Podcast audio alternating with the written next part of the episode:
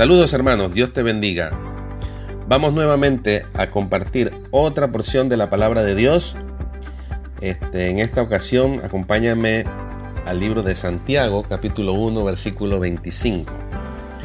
Dice así la palabra de Dios, pero el que mira atentamente a la perfecta ley, la de la libertad, y persevera en ella, no siendo oidor olvidadizo, sino hacedor de la obra, éste será bienaventurado en lo que hace. Santiago nos da la clave en el Nuevo Testamento para no convertirnos en oidores olvidadizos. ¿Quién de nosotros no ha quedado admirado, desafiado, animado o quizás exhortado por un mensaje de la palabra de Dios un domingo en la iglesia, en un estudio, y saliste de este lugar con el deseo de hacer las cosas diferentes y poner en práctica todo lo que escuchaste?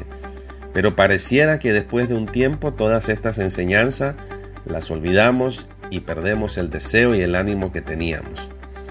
Cuando Santiago se refiere a un oidor olvidadizo, describe con admirable sencillez la condición de aquel que no puede retener la información necesaria para su guía, conducta o el proceder en cada área de su vida. ¿Quién de nosotros en algún momento no ha llegado a su cuarto en busca de algo, pero no tiene ni idea de lo que está buscando? Seguramente te pasó, ¿verdad? Regresamos al lugar de donde partimos e intentamos recordar lo que estábamos buscando. ¿Quién de nosotros no ha estado luchando por encontrar las llaves del auto o de la casa? Algo que nos pasa en muchas ocasiones. Ahora, estas cosas son sencillas y son de nuestro cotidiano vivir. Pero en el tema de la memoria puede llegar a situaciones muy complejas producto de enfermedades como el Alzheimer. Pero en cuanto a los efectos, los resultados son exactamente los mismos, pues quedamos desorbitados y no sabemos cómo proceder. Del mismo modo, se podría decir de la persona que no retiene la palabra de Dios. Se regocija, se alegra, está animado, su corazón arde de deseo de hacer aquello que ha escuchado, pero no consigue ningún beneficio para su vida personal. Debemos tener cuidado de no llenar nuestra cabeza de información, porque información que no baja al corazón y la práctica diaria realmente no nos es de beneficio. La Biblia no es un libro de información, es un libro para nuestra formación Dios nos dio la Biblia para formar nuestras vidas en conformidad al carácter de su Hijo Jesucristo. Y no solamente para que tengamos más información en nuestra cabeza. Miren lo que dice en el libro de Apocalipsis capítulo 1 verso 3. Dice, bienaventurado, dichoso es aquel, ¿no? Esa es la palabra bienaventurado, dichoso, feliz. Bienaventurado el que lee y los que oyen las palabras de estas profecías y guardan las cosas que en ella están escritas. Ahora, cuando habla de esta profecía, está hablando no solamente del el libro de Apocalipsis, sino de toda la revelación bíblica desde Génesis. Pero aquí Juan dice que bienaventurado es el que lee. Y creo que todos nosotros eh, estamos leyendo la palabra de Dios, o por lo menos es lo que debemos estar haciendo. También dice que bienaventurados los que oyen la palabra, ¿eh? la palabra de Dios. Estamos leyendo, estamos escuchando, seguramente asistes a un estudio, seguramente asistes a tu iglesia. Pero dice que bienaventurado no solamente es el que lee y el que escucha, sino el que guarda, o sea, el que pone por obra las cosas que están escritas en las escrituras. Solo el que mira atentamente a la perfecta ley, la de la libertad, y persevera en ella, no siendo oidor olvidadizo, sino hacedor de la obra, éste será bienaventurado en lo que hace. Santiago nos da claras instrucciones para llegar a ser bienaventurados en todo lo que hacemos. Permíteme leer el mismo versículo, pero de la nueva traducción viviente. Pero si miras atentamente en la ley perfecta que te hace libre y la pones en práctica y no olvidas lo que escuchaste, entonces Dios te bendecirá por tu obediencia. Dios te bendecirá en todo lo que hace si vivimos conforme a su palabra. Pero vamos despacio, no quiero que confundas lo que estoy diciendo, porque no quiero decir que quien está caminando y viviendo las escrituras tendrá una vida sin problemas, que es la interpretación que muchos buscan darle a este texto. Dios promete respaldar la vida de aquellos que viven conforme a sus designios, aun cuando les toque transitar por situaciones de extrema dificultad. Dios no exime a sus hijos de caminar en medio del valle de la sombra de muerte, pero sí promete estar con nosotros en cada paso que damos.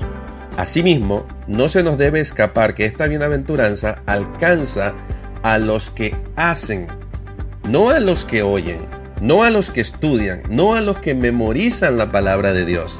No, alcanza a los que hacen. ¿Es necesario leerla? Sí. ¿Es necesario oírla? Sí. ¿Es necesario estudiarla? Por supuesto. ¿Es necesario memorizarla? Claro que sí. Pero es importante, primordial, ponerla por obra.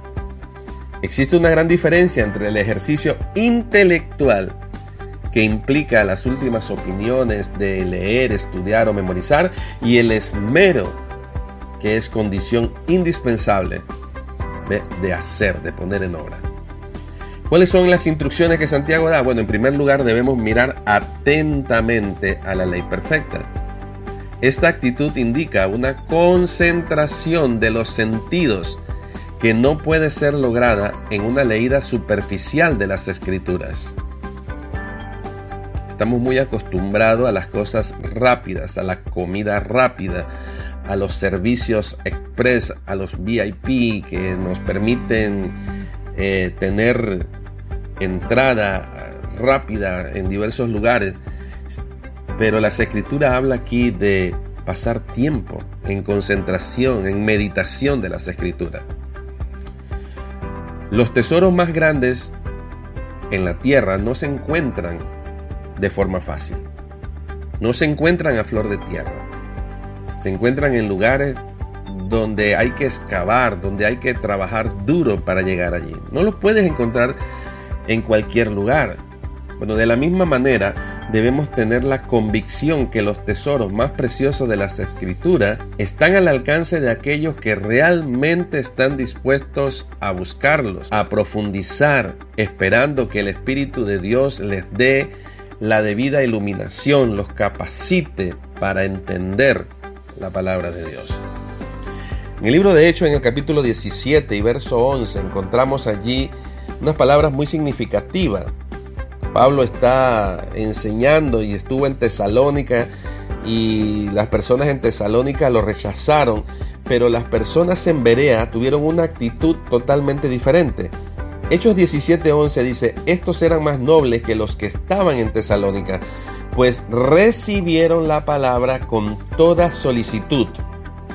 Ahora miren lo que ellos hicieron, escudriñando cada día las escrituras para ver si estas cosas eran así. Debe haber un deseo de ir a la escritura, de escudriñarla, de contrastar lo que escuchamos, de lo que nos están diciendo, lo podamos verificar si es verdad que eso está en las escrituras, que es conforme a las escrituras. No podemos simplemente aceptar todo lo que las personas nos dicen, debemos contrastarlo con lo que dice la palabra de Dios. En segundo lugar, Santiago exhorta a perseverar en ella, dice, siendo un hacedor de la obra. ¿Y a qué obra se está refiriendo Santiago? Bueno, precisamente a la que resulta del estudio de las escrituras. Dios no entrega su verdad para informar, entretener, para dar más información. No, Dios entrega su palabra para orientarnos hacia una acción correcta. Él quiere la transformación. Él quiere que permitamos que la palabra de Dios transforme nuestras vidas. De las últimas enseñanzas que usted ha recibido, ¿cuáles son las acciones concretas que estás tomando para ponerlas por obra? Esto es algo esencial. Es algo que debemos pensar ¿Estamos haciendo los ajustes y cambios necesarios? Después de escuchar un estudio, una predicación o un devocional, debes tomar la sensata decisión de moverte a la acción. Solo entonces estarás caminando en una buena dirección. El mismo Señor Jesucristo al final del Sermón del Monte, después de que nos habló por todo el capítulo 5, 6 y 7, al final del Sermón del Monte, mire lo que él va a decir a su audiencia. Cualquiera pues que me oye estas palabras, estoy leyendo de Mateo 7, 24 y 27. Cualquiera pues que me oye estas palabras y las hace, le compararé a un hombre prudente que edificó su casa sobre la roca. Mire cuál es la característica de este hombre prudente. El que oye estas palabras y las hace. Versículo 25. Descendió lluvia, vinieron ríos, soplaron vientos y golpearon contra aquella casa y no cayó porque estaba fundada sobre la roca. Ahora ves, ante las adversidades de la vida, vamos a permanecer firmes en la medida que estamos sobreedificados sobre la roca que es Cristo. Versículo 26. Pero cualquiera que me oye estas palabras y no las hace, le compararé a un hombre insensato que edificó su casa sobre la arena. Y miren lo que sucedió. Versículo 27. Y descendió lluvia, y vinieron ríos, y soplaron vientos, y dieron con ímpetu contra aquella casa, y cayó, y fue grande su ruina. Para nota el final del verso. Fue grande su ruina. No fue poco lo que perdió. Invirtió, pero lamentablemente invirtió en el lugar equivocado. No estaba fundado sobre la roca. Entonces es claro, no solamente escuchar, leer, es necesario aplicar la palabra de Dios. Nuestro crecimiento, nuestra madurez será proporcionalmente directo al tiempo que invertimos en examinarnos y aplicar la palabra de Dios para nuestra vida. Solamente aquellos que obedecen ese impulso divino alcanzarán la plenitud de la bendición, pues la obediencia va a traer el respaldo del Altísimo. Debemos considerar que la perseverancia es necesaria porque ni la carne ni el mundo, ni los placeres que el mundo y la carne nos ofrecen, nos acompañarán en el deseo de vivir en la luz y santidad de la verdad. La victoria es de aquellos que no desisten fácilmente de lo que se han propuesto. Dios te bendiga.